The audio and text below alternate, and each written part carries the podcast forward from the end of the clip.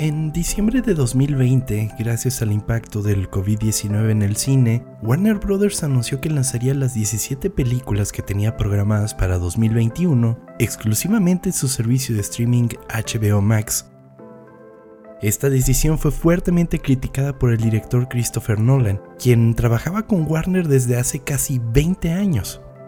Nolan dijo en una entrevista, algunos de los cineastas más importantes de nuestra industria y las estrellas de cine más importantes se fueron a la cama anoche pensando que estaban trabajando para el mejor estudio de cine y se despertaron para descubrir que estaban trabajando para el peor servicio de streaming. Warner Brothers eventualmente se retractó de este plan. Nolan, aún molesto, se reunió con varios estudios rivales y anunció en septiembre de 2021 que su próxima película, Oppenheimer, sería distribuida por Universal Pictures en lugar de Warner. Al mes siguiente, Universal anunció la fecha de lanzamiento de Oppenheimer para el 21 de julio de 2023. Por otro lado, Warner hizo lo suyo y ajustó su calendario para lanzar Barbie el mismo 21 de julio del 2023. Bienvenidos a Corte A un espacio en el que exploraremos el entretenimiento desde otra perspectiva.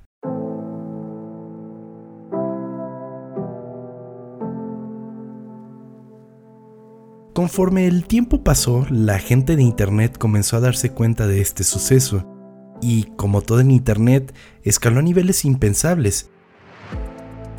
Y lo que se planteó como una guerra por la taquilla se convirtió en el suceso cinematográfico del año y quizás de la década. El Barbenheimer ahora era una realidad. Lo que Warner intentó hacer moviendo la fecha de estreno de Barbie es llamado contraprogramación, una estrategia de marketing para distribuir una película que atrae a un público que no está siendo atraído por otra película. Por un lado tenemos una comedia con toques de fantasía y por el otro un biopic con una temática muy densa. El contraste es más que claro, pero una vez más nos subestimaron.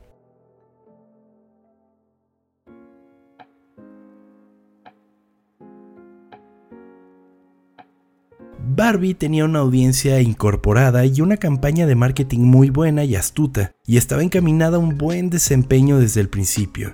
Mientras que Oppenheimer lo único que tenía que hacer era dejarse llevar por la corriente. Las estéticas enfrentadas de las películas eventualmente se convirtieron en memes, lo que generó tendencias para ambas películas.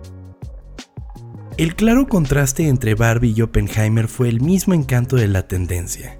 Lentamente lo comenzamos a observar como un mismo fenómeno, e Internet, siendo Internet, comenzó a producir un evento a gran escala sin que las distribuidoras tuvieran que mover un solo dedo.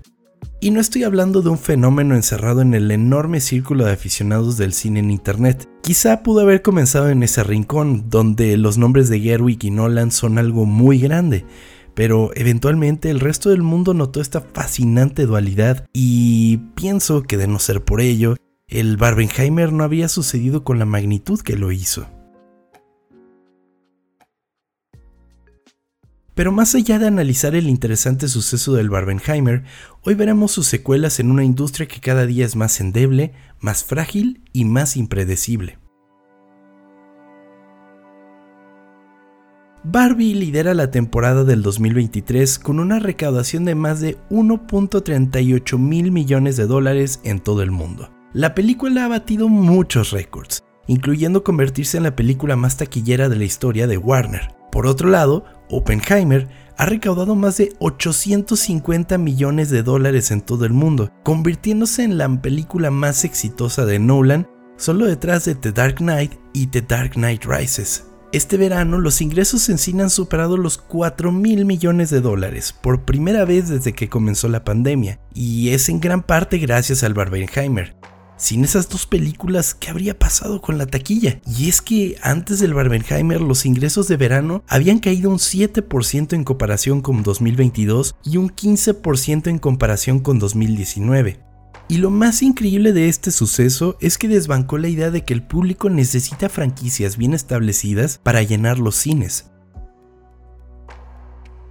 ¿Quién diría que en un verano en el que vimos películas nuevas de Rápidos y Furiosos, Indiana Jones, Misión Imposible, Transformers, Tortugas Ninja, Spider-Man, La Sirenita, Flash y Guardianes de la Galaxia quedaría tan marcado por Oppenheimer y Barbie. Y no, no es por demeritar a los directores o la expectativa que había alrededor de las películas, solo es curioso que películas tan originales por fin logran romper con una tendencia que ya tenía tiempo rigiendo en las salas de cine.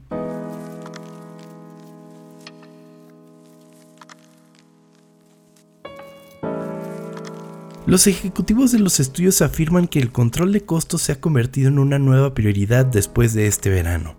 Buscar hacer películas a un precio razonable y luego elegir aquellas películas en las que desean arriesgar mucho. Y es que hoy más que nunca, un presupuesto alto no asegura nada en un negocio sumamente volátil y especulativo. Si algo le gusta a los estudios es una fórmula que funciona, y estoy seguro que en este momento ya están planteando cómo volver a replicar el efecto Barbenheimer, mientras se enfrentan otros problemas como la huelga de escritores y actores, la cual mientras no se resuelva, no creo que lleguen muy lejos con sus planes.